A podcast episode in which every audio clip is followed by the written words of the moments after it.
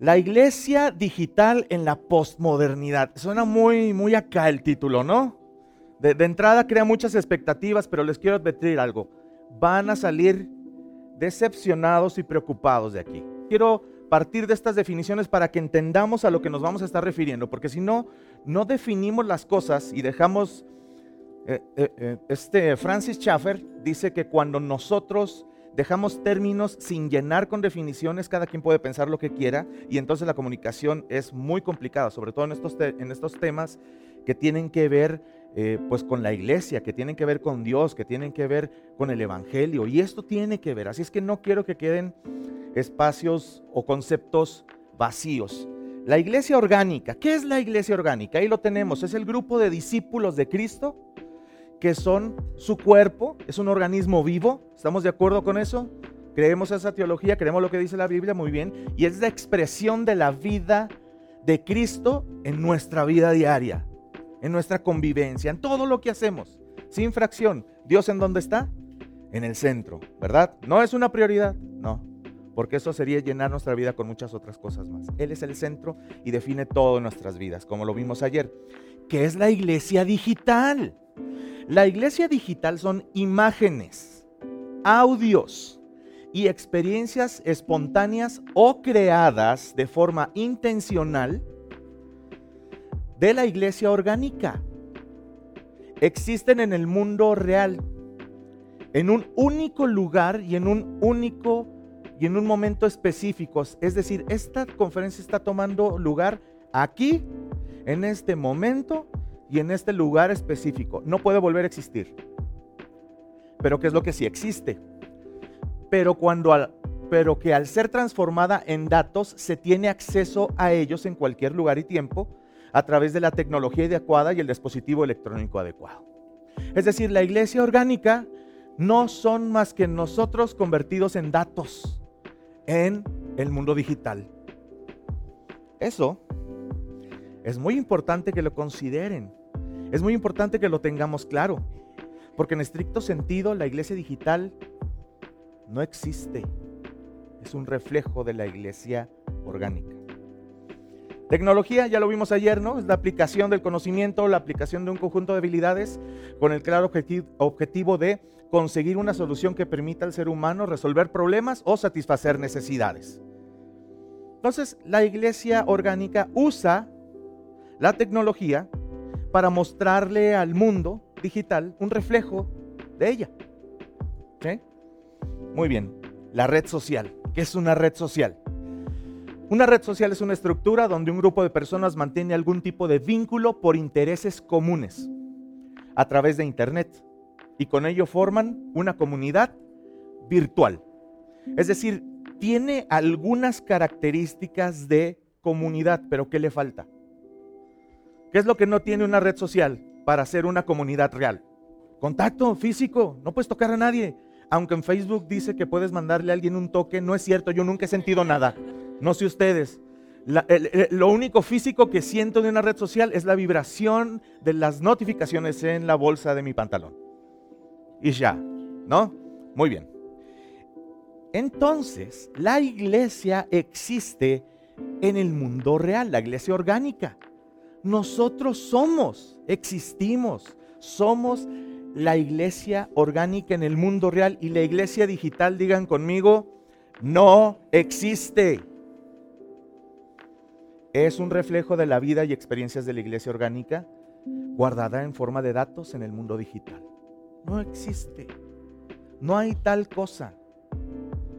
Es una ilusión que nos ha gustado creer. ¿Qué apoya? Algunos de los pilares del posmodernismo. ¿Sabe que los cristianos también somos más posmodernos que nunca hoy en día? Vamos a ver cuáles son los postulados del posmodernismo y a darnos cuenta de cómo el posmodernismo ha cambiado nuestra cosmovisión y ahora creemos que la iglesia digital es una opción, existe. Pero en realidad no existe. Vamos a avanzar. Miren, estadísticas del mundo digital. Número de usuarios por plataformas de red social. ¿Sale? Facebook tiene una población de usuarios de 2.271 millones de usuarios en enero del 2019. La siguiente red más grande es YouTube con 1900 usuarios, 1900 millones de usuarios. La siguiente es nuestro queridísimo WhatsApp con 1000, 1500 exactamente. Y después viene el Messenger con 1300, una red que yo no uso que es WeChat. ¿Alguien usa WeChat? No, no es, muy popular aquí en, en, México. Y después viene el famosísimo Instagram con mil millones de usuarios. ¿Dimensionan la cantidad de personas que están allí? Ahora vean esto. Esto es en enero de este año. Y uno pensaría, ¿a qué nivel crece? ¿No? Bueno, este es el final de octubre. Este es el final de octubre. 200 millones de usuarios creció Facebook. 100 millones de usuarios creció YouTube. Y 100 millones de usuarios creció WhatsApp. Messenger se quedó igual e Instagram se quedó igual. Qué crecimiento, ¿no? Sobre todo en términos eh, de porcentaje, quien más creció fue WhatsApp. 100 millones de usuarios. ¿Han visto cómo se han empezado a implementar ya cosas en WhatsApp como el WhatsApp Business, el WhatsApp Web, etcétera, etcétera? Un montón de herramientas ya para WhatsApp Exacto, porque ya se están dando cuenta del, tamaño. Y vamos a ver otra realidad que nos va a sorprender también. Vean, esto es de, enero. Eh, las redes sociales, el uso de redes sociales ha tenido un crecimiento sostenido.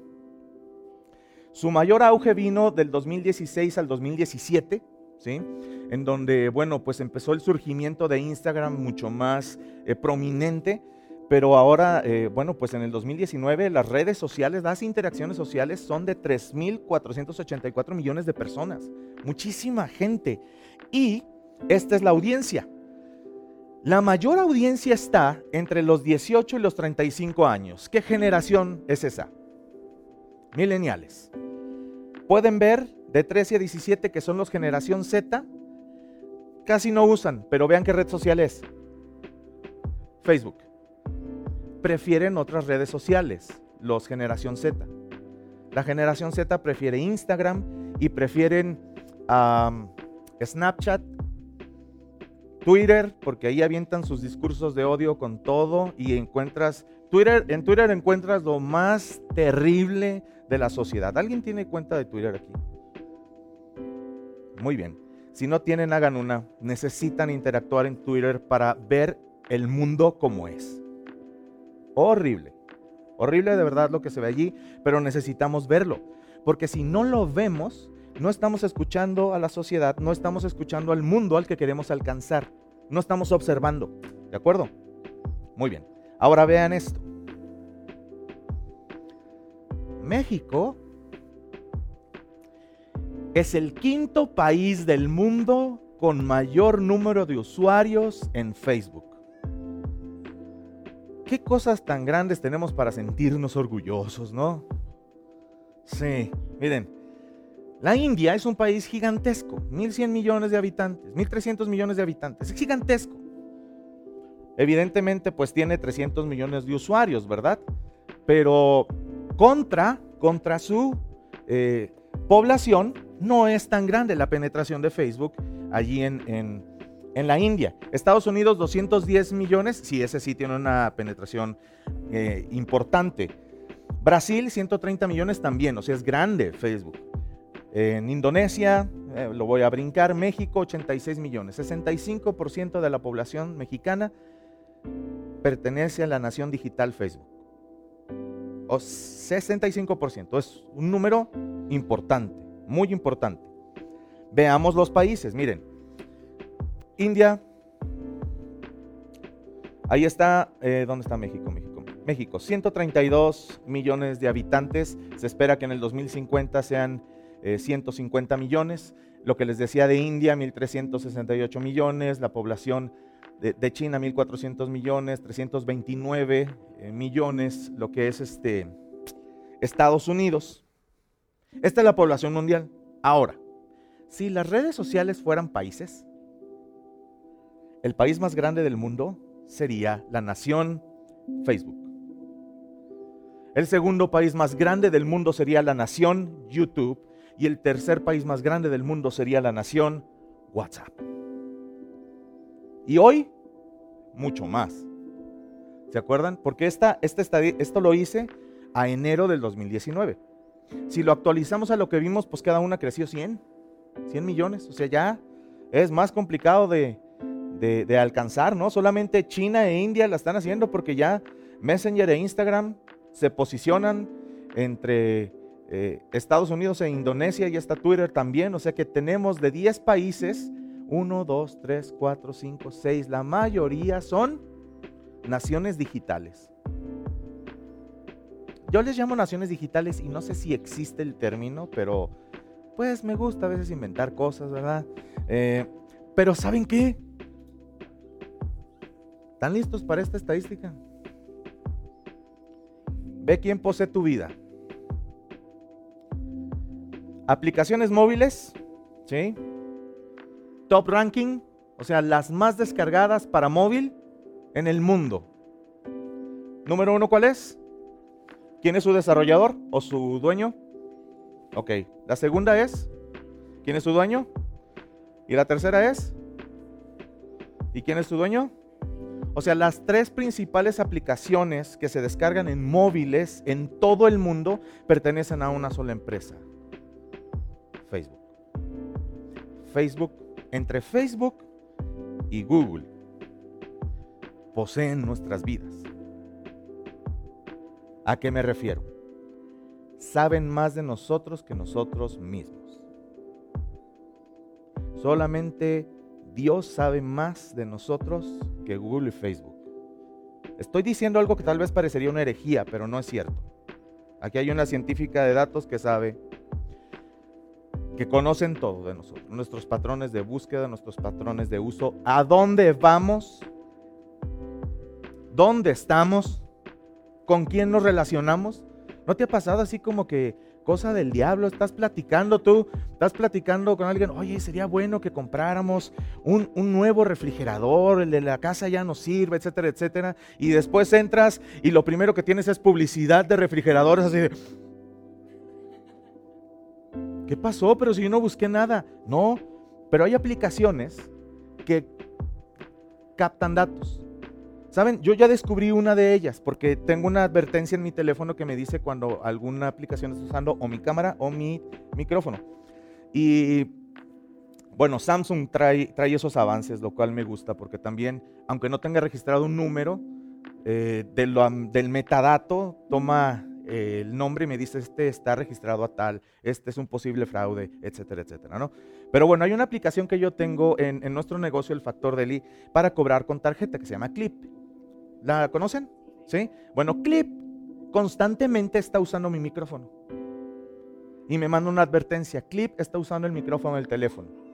Y lo apago. Porque están captando datos.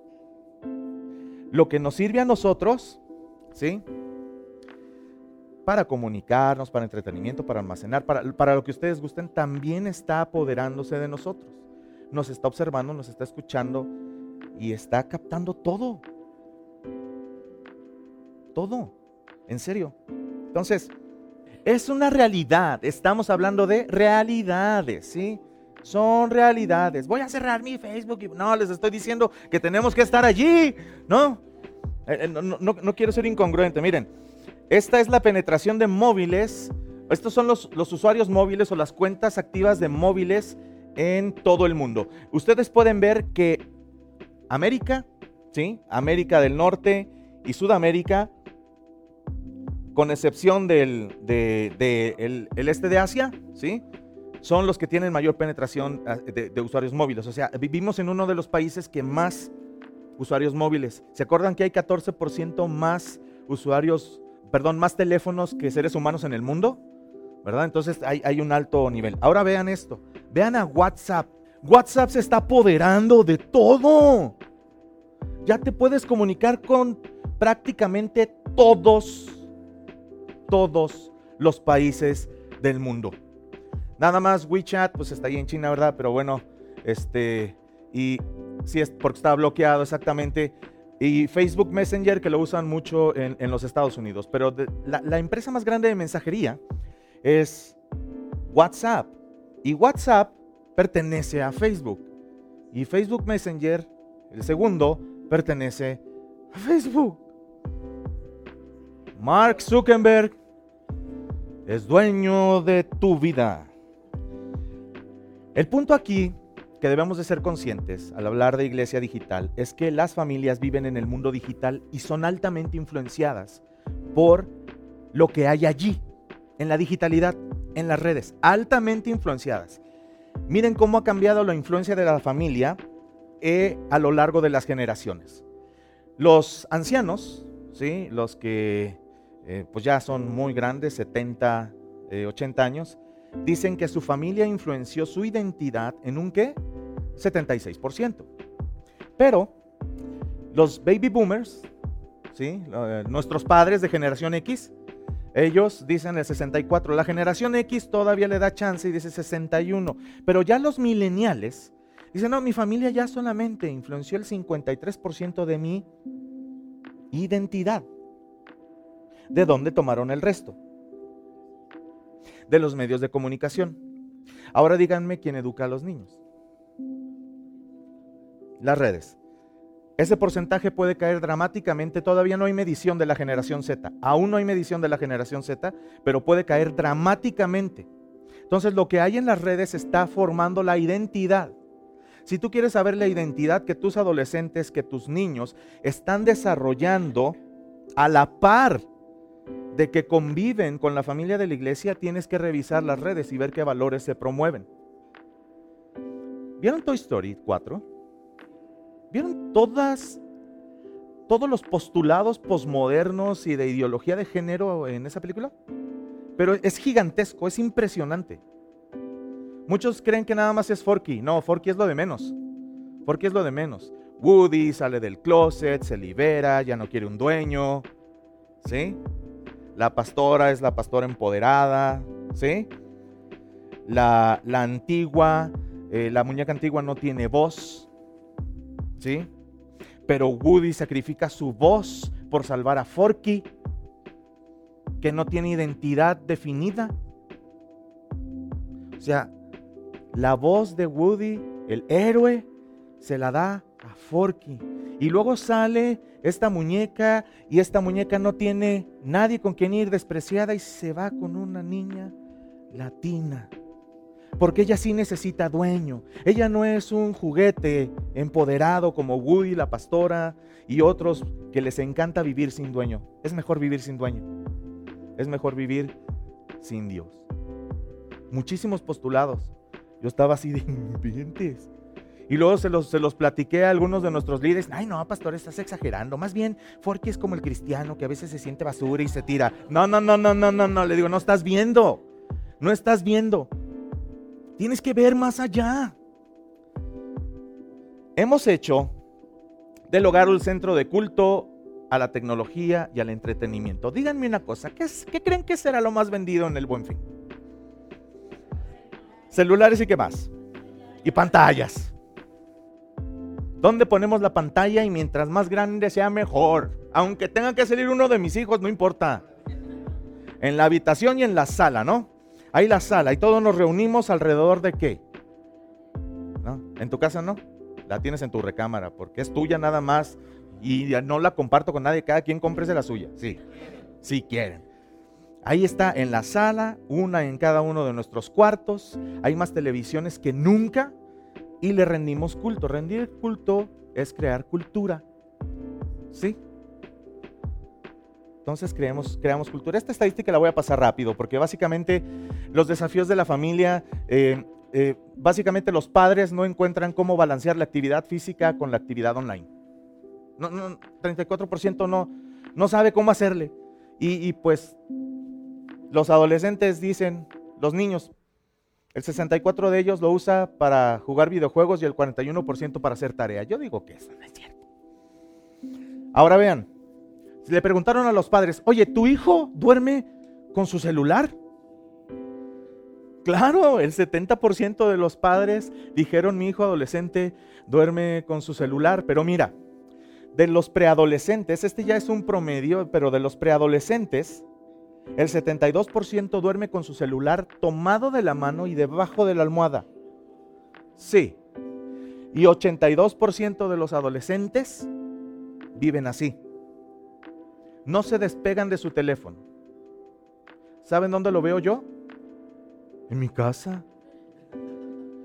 Mi hija Ruth, que está ahorita aquí con nosotros, ahí tiene su celular a un lado, ¿no? Eh, no, no, no, este, no lo toma y lo pone bajo la almohada porque está con su abuelita durmiendo en la misma cama, ¿no? Así le va.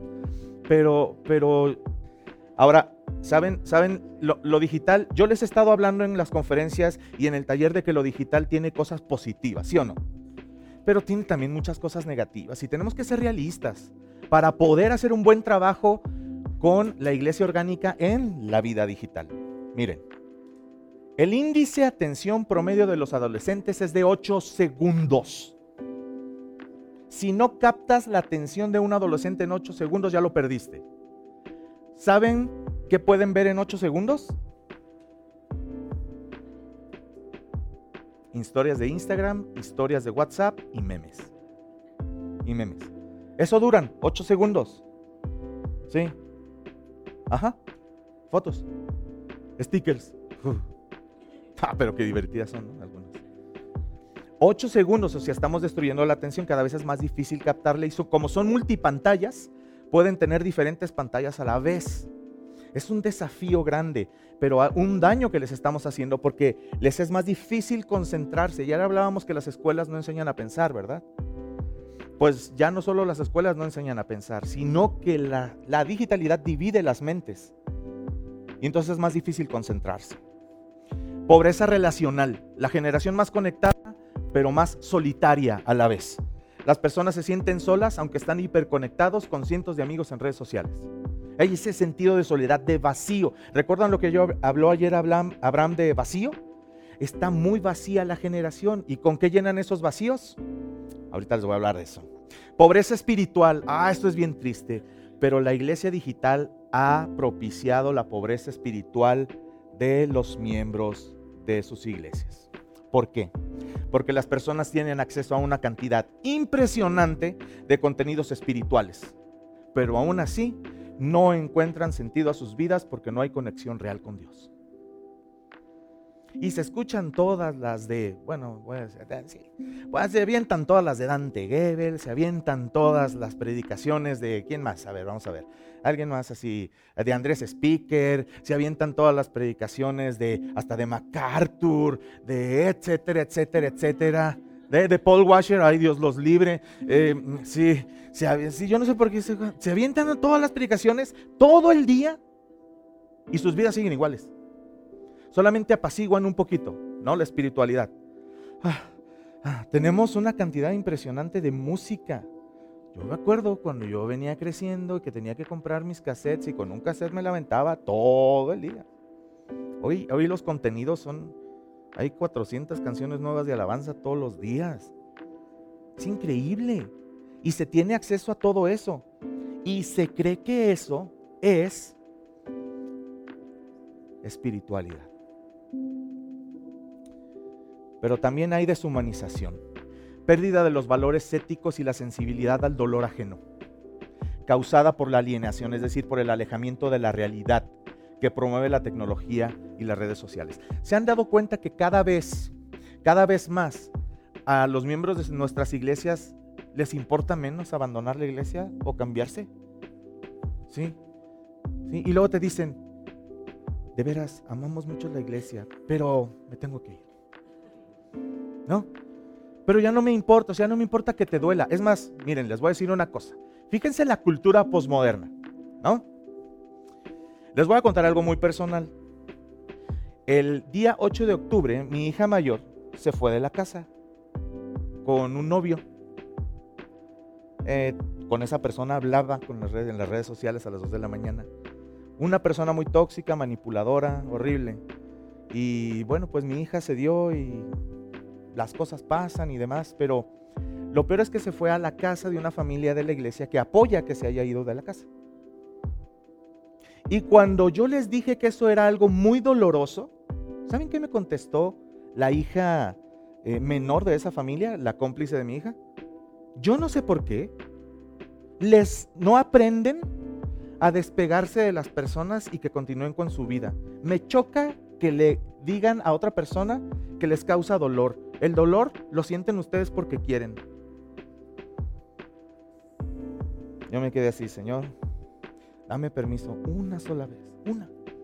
Prometo que no lo vuelvo a hacer. O sea, estaba mal que yo sintiera dolor porque mi hija se había ido. Estaba mal que yo sintiera dolor. ¿Te das cuenta? Alienación, deshumanización. Ay, no seas ridículo. ¿No? Qué, qué terrible.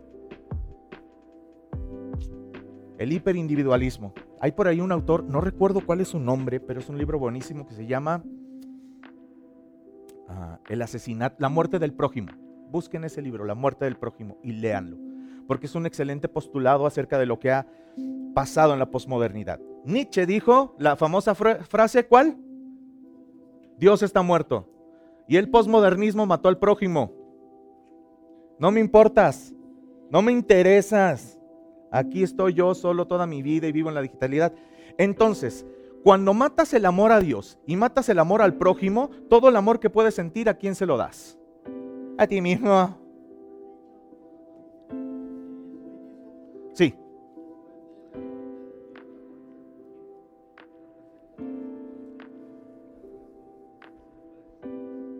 Lean ese libro y van a entender mucho de lo que pasa hoy en nuestras iglesias murió el prójimo. Hasta me da frío decir eso. Pero es que hay mucho que hacer para cambiar. Y por último, la más desagradable de todas, la pornografía cristiana. ¿Existe la pornografía cristiana? Y por favor, no empiecen a hacer conjeturas. ¿Pornografía cristiana? Mm. No, la pornografía cristiana es un concepto que escuché en una ocasión, no es mío, eh, en, en una capacitación con el pastor Rick Warren, en donde él nos pidió, les voy a pedir un favor, pastores y líderes, no vengan aquí a Saddleback a hacer pornografía cristiana. O sea, Saddleback es una iglesia impresionante. 25 mil miembros, 2.400 grupos pequeños, un grupo de adoración impresionante y unos predicadores impresionantes, una estructura y, unos procesos y una facilitación que tienen para movilizar a, los, a las personas en su propósito que te asombra. Pero dice, no vayas de aquí que viste todo esto bonito con tu comunidad de la iglesia y quieras exigir lo mismo. Es el principio de la pornografía. La pornografía muestra imágenes que te excitan de manera eh, no realista, ¿ok? Te muestran situaciones ideales que saben que van a, apelar a tu sexualidad, lo que tienes aquí en la mente, y después, ¿cuántos matrimonios no son destruidos por las exigencias de uno o del otro, de hombre o de mujeres, hacia su cónyuge para lograr esa misma satisfacción que están viendo en la pornografía?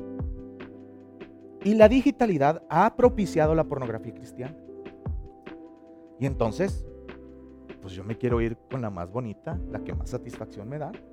Ya no quiero estar aquí en esta iglesia viejita, que no sabe hacer nada, que el pastor no predica chido y no viste hipster. ¿no? No, estoy hablando tal vez realidades muy... Tal vez hemos criticado eso en algún otro momento, pero yo quiero explicar tal vez de dónde viene la fuente. Y, tenemos la tentación de imitar las cosas que vemos. Si Vemos un stage con, con, madera, hecho con tarimas y queremos uno así. Predicamos igual, nos vestimos igual y hacemos a Dios a un lado y somos nada más nosotros tratando de hacer una actividad que por esencia debe ser del poder divino. Y el poder no quiere decir que ya tengo el poder como Jimán, ¿no? Quiere decir puedo porque es Dios haciéndolo a través de nosotros. Lean estos dos artículos, porque ya la coalición para el Evangelio se empezó a preocupar un poquito. Ah, ahí puse los links. Los peligros de la iglesia en línea, no me gustó tanto, pero tiene sentido. Eh, pero me encantó este. Este ¿Ya está en español? No lo he visto. ¿Eh? Ah, ok. Ya está en español, yo, no lo, yo lo leí en inglés. ¿Por qué soy un mejor pastor que Tim Keller y John Piper? Ajá, para ti. Para ti. Y esto no es.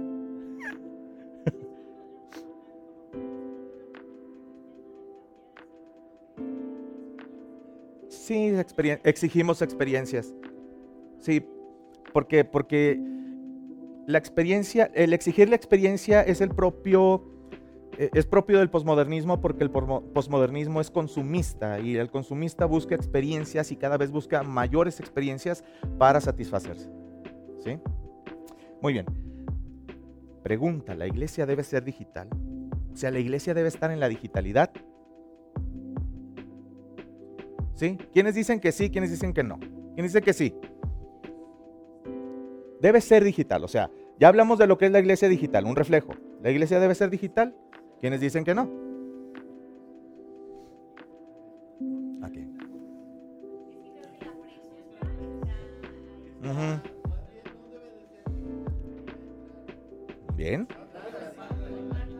Debería formar parte de la digitalidad. Muy bien. No ser. No se puede ser digital. No existe la digitalidad. Muy bien. Entonces, pongan ahí en sus notas, no, no ser, porque no se puede ser digital. Podemos estar en la digitalidad. ¿Ok? Y entonces, siempre y cuando sea relevante, pero si lo hace debe hacerlo de manera excelente y estratégica. O sea, eh, con excelencia quiere decir que no nada más te pongas a aventar fotos y aventar imágenes y aventar versículos. No, no, no, sé excelente en la estrategia que junto con el Señor, un movimiento divino estratégico. Es decir, divino en discernimiento, divino en poder y estratégico en la capacidad que Dios te dio dentro de tu profesión para poder planear una buena, un buen reflejo digital. Ahora, muchas veces la iglesia no tiene relaciones con los no creyentes en el mundo real y esto existe. ¿eh? Vivimos en una burbuja subcultural pero puede llegar a cualquier persona en el mundo digital, esa es una realidad. cada vez más, el 57% de los jóvenes y adolescentes consideran irrelevante ir a una reunión eh, de la iglesia y el 65% va porque les gusta la música, punto. ¿Ok? Y ah, el 50, no, no, estoy, estoy mintiendo. El 63 o 62%, busquen la estadística en Barna, 63 o 62% de los jóvenes cristianos creen que la Biblia no es la verdad absoluta. La influencia del posmodernismo. ¿Ok? Bueno, pero déjenme darles estos últimos datos. Conversaciones espirituales con los millennials. Dice, dice por ahí, dicen los millennials, que les gustaría tener, les, les gustaría explorar su fe. ¿Sí? Les gustaría. Pero 30%, que es el porcentaje mayor, eh, quiere tener una conversación casual uno a uno. ¿Sí? 23% con un grupo pequeño. Ah, en, en, cuanto a reuniones de la iglesia, solo el 20% quisieran explorar ahí su fe. Películas o videos, no, dicen no, 7% un concierto de música de alabanza que antes eran el boom que usábamos y los corales. No quiero saber nada de eso. Mejor invítame a un concierto de una banda alternativa, de una banda de jazz, de algo así. Tratado evangelístico 5% y que alguien los encuentre en la calle para tener una conversación espiritual, dicen, mm, el 3% solamente preferiría eso. Y el 41% no le interesa. Sí, adultos. Mayores de 18. Sí, no le interesa. Ahora, esto es lo que dicen ellos. ¿Sale? Vean lo que hace la iglesia. ¿Cómo las personas han experimentado el evangelismo? ¿Se fijan cuáles son los porcentajes mayores? 30% a través de un tratado evangelístico. ¿Cuántos prefieren eh, experimentar su fe así? El 3% y ninguna de las anteriores el 34. O sea, ahí habla de que, o sea, también la iglesia no lo está haciendo, ¿verdad? Entonces no hay problema. Los del 41% dicen, ah, mira, de todos modos ni me buscan, ¿verdad? Pero vean, vean, el 29% los invitan a una reunión de la iglesia, que no es de las preferidas. Solamente el 22% tienen oportunidad de una, de una plática casual. Y yo les preguntaría, ¿están listos como para sentarse con un adulto, un millennial o un próximo generación Z y que les cuestionen la eclesiología, que les cuestionen la historia de la iglesia, que les cuestionen acerca de la Biblia, que les cuestionen acerca de su fe y su congruencia? Los jóvenes dicen, ¿cómo sería una buena experiencia de, compartir o de tener una conversación de fe? ¿Cuál es el porcentaje más alto? El 62%. Y eso quiere platicar con un cristiano que lo escuche sin emitir juicios. El siguiente, el 43, quiere que le permitas llegar a sus propias conclusiones. Y el 50% dice, quiero tener una plática, pero no quiero que forcen mis conclusiones. El 29, que busquen, que demuestren interés en la historia de vida del otro, o sea, que, que se interesen por mi vida, no por convertirme. Es complejo eso, porque realmente el, compartir el Evangelio lo hacemos porque nos interesamos en la eternidad del otro, pero preguntémonos, a veces no, no ha sido por simplemente cumplir con una tarea eh, de manera taylorista, eh, es decir, forma parte de un proceso eh, y debo de añadir y con eso ya soy un cristiano exitoso. También cuestionemos eso, o sea, esto se trata de pensar, ¿ok? Y bueno, pues me, me gusta mucho el 27% dice, me encantaría que supieran hacer buenas preguntas. ¿Verdad? ¿La iglesia puede evangelizar en la nación digital?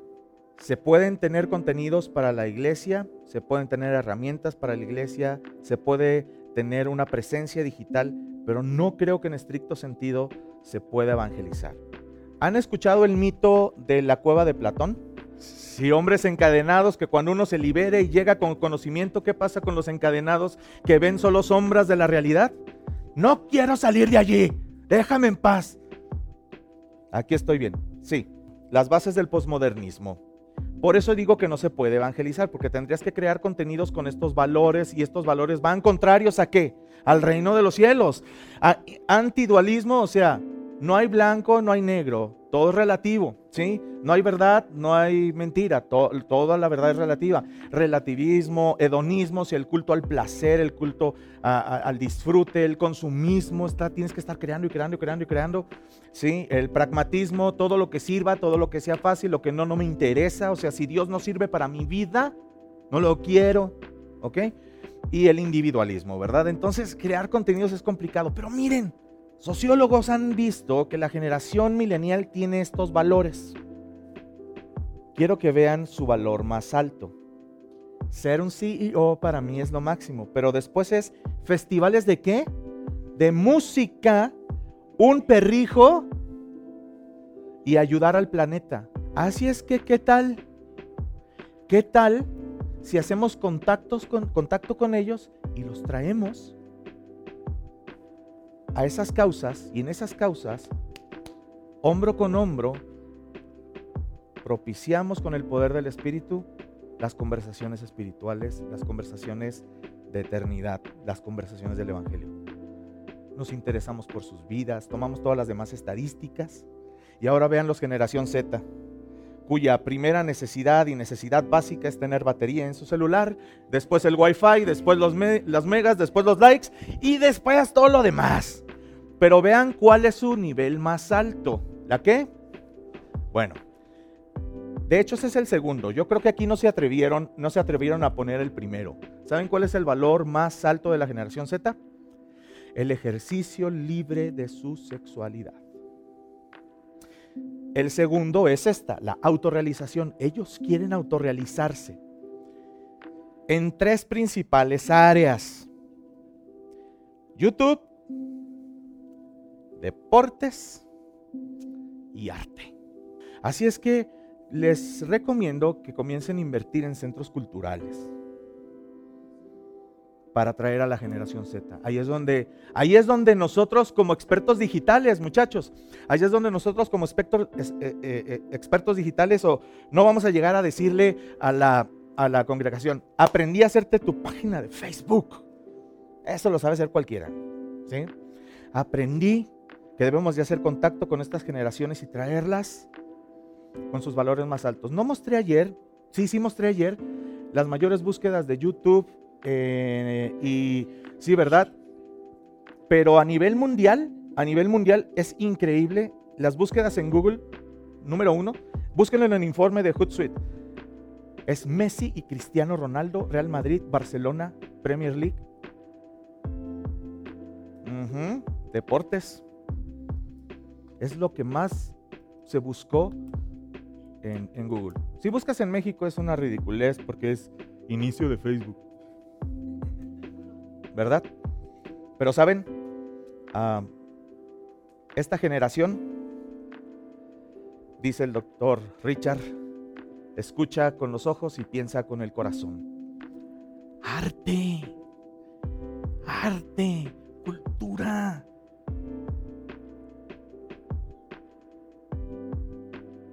¿Cómo no los vamos a traer a una reunión de jóvenes? No les interesa. No quieren. Pero el arte, la música, la pintura, la escultura, el teatro, enseñarles a usar, cómo hacer buenas grabaciones, buenas fotografías, fútbol. Tráiganos a eso, muchachos. Y allí, con sus profesiones, o sea, esto ya requiere un equipo multidisciplinario, ¿verdad? Y entonces todos juntos como cuerpo de Cristo podemos traer a las nuevas generaciones dentro de su cultura, con su cosmovisión, los traemos, los influenciamos y las cambiamos por su cosmovisión en Cristo, en el Evangelio, una vez que el Señor esté en su corazón. Pero cuida mucho el branding. El branding es un concepto empresarial, pero cuídenlo. Nunca ofrezcas, nunca ofrezcas como iglesia algo que no puedes cumplir. Ven, vamos a celebrar juntos el amor de Dios y luego llegan a una reunión así. Ven, somos tu familia espiritual y nadie se habla, ¿no? No hagas promesas vacías. Bueno, muchachos, pues formen un equipo multigeneracional y los dejo con estas preguntas. ¿Debería el liderazgo enseñar a la iglesia a vivir en el mundo digital? Sí. ¿Qué problemas podemos resolver con la tecnología? ¿Cómo puede la tecnología ayudarme a cumplir la misión de la iglesia? No es poner tecnología por poner tecnología. ¿Realmente mi estrategia digital me está ayudando a tener contacto con el mundo real? ¿O está alejando a la gente? ¿Muestra realmente quiénes somos? ¿O estamos aparentando también como iglesias? ¿Sí? Y para hacer un cambio, comiencen así. Hay que renovarnos espiritualmente, después relacionalmente y ya entonces renueva tu estructura, porque si quieres renovar la estructura sin lo demás, la gente va a decir, esto no es iglesia, ¿por qué no? No sé, pero no es. Y van a votar y te van a sacar. Ah, no es bíblico. ¿Usas teléfono inteligente? Sí, claro, no es bíblico. Sí. Muchachos, el reto es grande. Nos necesitamos unos a otros. Necesitamos, ¿recuerdan ayer? Equipos de multipensadores, interdisciplinarios. Pero sí podemos, porque tenemos la fuerza, tenemos la inteligencia, tenemos el poder más grande que existe, que es nuestro Dios y su Espíritu viviendo en nosotros y nos puede ayudar a discernir la época y a usar la tecnología y la digitalidad efectivamente para traer contacto al mundo real con nuevas generaciones, con todas las generaciones y lograr en verdad transformar su eternidad y transformar familias y naciones. Amén. Bueno, pues entonces, gracias por su tiempo.